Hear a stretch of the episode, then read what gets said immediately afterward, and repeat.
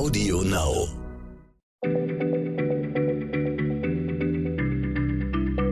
Schneller Schlau, der kurze Wissenspodcast von PM.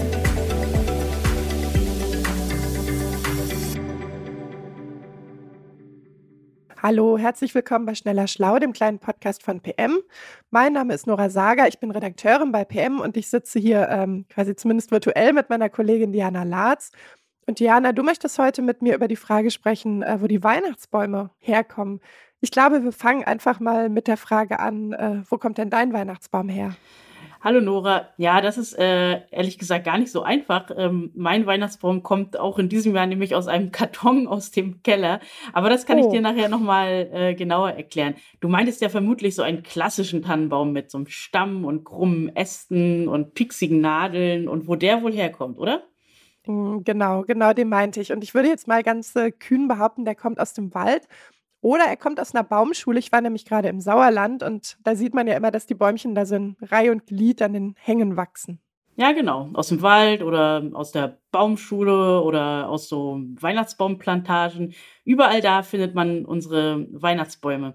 Aber die klitzekleinen Samen, aus denen diese Bäume wachsen, die kommen aus einem ganz anderen Land, nämlich aus Georgien. Aus Georgien. Okay, ich gebe an dieser Stelle offen zu, dass Geografie noch nie meine Stärke war. Deswegen rede ich hier auch nicht ge über Geografie. Aber Diana, vielleicht kannst du es mir noch mal einordnen. Irgendwo im Osten, das weiß ich schon. Aber ja, das passt doch schon ganz gut. Also südlich von Russland, so am äh, Kaukasusgebirge. Okay, gut, das kann ich mir, kann ich mir vorstellen. Warum kommen die Samen denn ausgerechnet aus Georgien? Ja, dafür müssen wir jetzt ein bisschen ähm, in der Zeit zurückgehen, und zwar in das Jahr 1838. Da reiste nämlich ein finnland-schwedischer Botaniker durch den Kaukasus und ähm, fand und beschrieb dort jede Menge neuer Pflanzenarten. Und darunter war auch eine gerade wachsende und mächtige Tanne, die dort in, äh, in Georgien bis zu 60 Meter hoch wächst. Und dieser Baum heißt Kaukasustanne, liegt auf der Hand. Sie trägt aber auch den Namen ihres Entdeckers. Und der Botaniker hieß, jetzt wird's spannend, Alexander Davidowitsch von Nordmann. Ah, okay. Ja, ich, äh, der Groschen ist gefallen. Das ist die Nordmantanne. Genau, das ist sie nämlich. Äh, die Nordmantanne ist nämlich die beliebt, der beliebteste Weihnachtsbaum der Deutschen.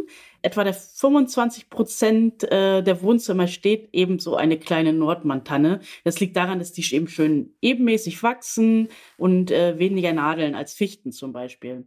Aber diese Nordmantanne, die kommt eben nicht aus Deutschland, sondern aus äh, Georgien. Sie wächst dort in den Bergen auf einer Höhe von ungefähr 900 bis 2100 Meter. Und ähm, weil die Deutschen und auch andere Westeuropäer diese Tannen gerne als Weihnachtsbäume haben, machen sich eben im jeden, jedes Jahr im Herbst junge georgische Männer, also es sind meistens Männer, es gibt ganz wenige Frauen, die diesen Job erledigen, äh, die machen sich auf in den Wald und während einer ganz, ganz kurzen Erntezeit, wenige Wochen nur, äh, diese Zapfen zu ernten. Die wohnen dann im, im Zelt, im Wald und äh, die Arbeit, die die machen, die ist richtig schwer. Die müssen nämlich auf die Bäume raufklettern.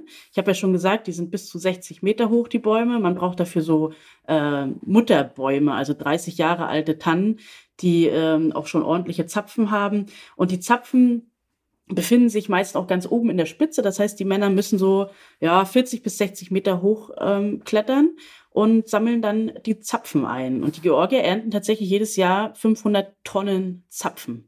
Wow. Es hört sich ehrlich gesagt nach einer ziemlich gefährlichen Arbeit an, wenn du sagst, die klettern da in die Baumspitzen. Ja, das ist auch gefährlich. Das, man muss sagen, ich verfolge das Thema jetzt schon ein paar Jahre. Ich würde sagen, da hat sich in den vergangenen zehn Jahren oder so schon einiges getan. Es gab eine Zeit, da sind die Männer komplett ohne Sicherheitsausrüstung in die Bäume geklettert und die werden eben nach, ähm, nach Gewicht der Ernte bezahlt, die sie sammeln.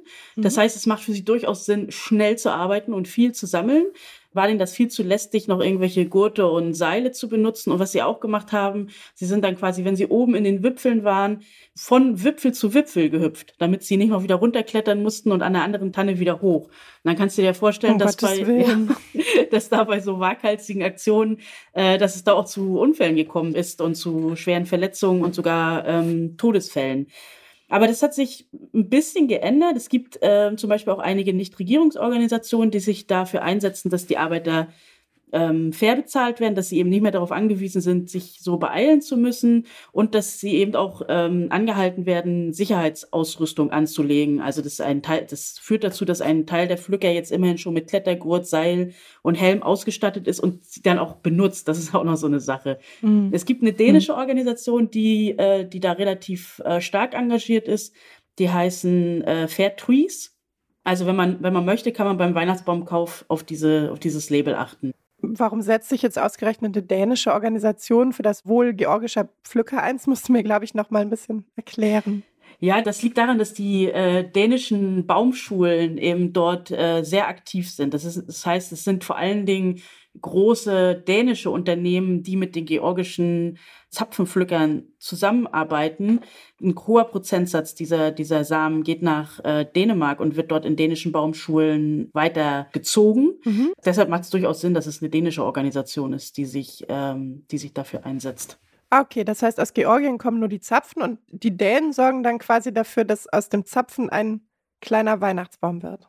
Genau, das dauert allerdings ein paar Jahre, das kannst du dir vorstellen. Also die, die Zapfen werden in Georgien geerntet, wenn sie noch grün sind und werden dann ähm, getrocknet und nach äh, Europa, mit, mit dem LKW nach Europa gebracht. Mhm. Und dann werden die erstmal in so kleinen, die, Sa die Samen da rausgefriemelt aus den Zapfen und werden erstmal in so kleinen Beeten ausgesät. Und dort wachsen die Mini-Bäumchen erstmal drei Jahre, müssen immer wieder umgepflanzt werden, bis sie etwa 20 Zentimeter groß sind. Und dann ziehen sie um auf größere Flächen und da wachsen sie dann nochmal so acht bis zehn Jahre, bis sie dann so eine Tanne zwei Meter ist, wie wir uns dann in so einer, in unser Wohnzimmer holen normalerweise. Ah, okay. Das heißt also, mein, wenn ich mir einen Weihnachtsbaum kaufe, kommt der Zapfen aus Georgien, dann wird er in Dänemark geht er sozusagen in die Kita und dann kommt er, kommt er irgendwie im Sauerland in die Baumschule. Das äh, ist ganz schön lange. Ja, genau. Ich hoffe, die Georgier äh, geben nicht alles nach Dänemark, sondern zwacken sich auch so ein paar Zapfen für ihre eigenen Weihnachtsbäume ab.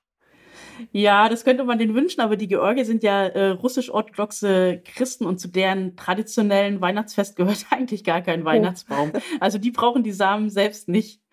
Wahrscheinlich fragen die sich, warum wir äh, Westeuropäer so wild auf diese Zapfen sind. Ehrlich gesagt denke ich das oft bei den ähm, bei diesen hässlichen Weihnachtssachen, die dann ja auch oft in China produziert werden, ob die nicht in dieser Fabrik sitzen und sich fragen, was wollen die Leute mit dem Scheiß? Ja, genau. Aber gut. Ähm, genau, du sagst, du hast keinen Weihnachtsbaum. Hab ich, das habe ich richtig verstanden, ne? Naja, sagen wir mal, wir haben so ein bisschen anderen Weihnachtsbaum seit zwei Jahren ungefähr. Also die Recherchen zu den, zu den georgischen Zapfenpflückern äh, haben dabei eine Rolle gespielt, dass ich mich damit viel beschäftigt äh, habe, unter welchen Bedingungen die, ähm, die dort quasi geerntet werden. Aber es war auch ein Stück äh, Bequemlichkeit, muss ich sagen, dass ich einfach das so ein bisschen über war, diesen Baum immer in diese Wohnung zu wuchten, mhm. dann den Tannenbaumständer, der sowieso nicht funktioniert, zu suchen und aufzubauen und dann die ganzen Nadeln und dann irgendwann wieder raus. Dann muss mhm. man irgendwie den, darf man den Mülltermin nicht verpassen. Das war mir alles, glaube ich, zu umständlich. Zusammen eben mit diesem, mit dieser Geschichte aus Georgien. Mhm. Und wir haben jetzt ähm, eigentlich auch ganz, ganz schick, also Plastik kommt mir nicht, Plastikbaum wäre mir nicht in die Wohnung gekommen. Ich bin, ich bin auch ehrlich gesagt, was Weihnachten angeht, auch so Traditionalistin. Also das äh, muss schon so ein schön besinnliches Fest sein. Mhm. Und wir haben jetzt so ein, äh, auch aus Holz, also wie so ein Holzgestell, also wie so ein Holz, dünner Holzstamm und da kommen so Querstreben rein, auch aus mhm. Holz. Und das kann man auch sehr schön äh, schmücken, lässt sich einfach auf- und abbauen und ähm, ja, wir sind eigentlich sehr glücklich damit jetzt. Ich finde, das klingt tatsächlich ganz, ganz attraktiv. Also die Sachen, die du gerade aufgezählt hast, gehen mir ja persönlich auch auf die Nerven.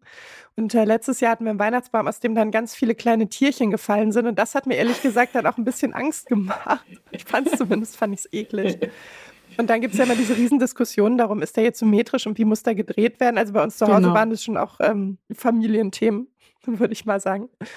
Also ja, vielleicht komme ich auch noch dahin. Ich meine, die Hauptsache an Weihnachten ist ja sowieso, dass man irgendwie zusammen ist und dass man es schön hat und ähm, ja, dass man nett zueinander ist. So. Genau. Genau, in dem Sinne, äh, ja, vielen Dank für die interessanten Infos. Hatte ich tatsächlich wirklich noch nie von gehört. Und allen, die zuhören, wünschen wir eine, eine schöne, besinnliche Adventszeit. Von mir auch. Und äh, wir hören uns bald wieder. Tschüss. Bis dann. Tschüss. Schneller Schlau, der kurze Wissenspodcast von PM.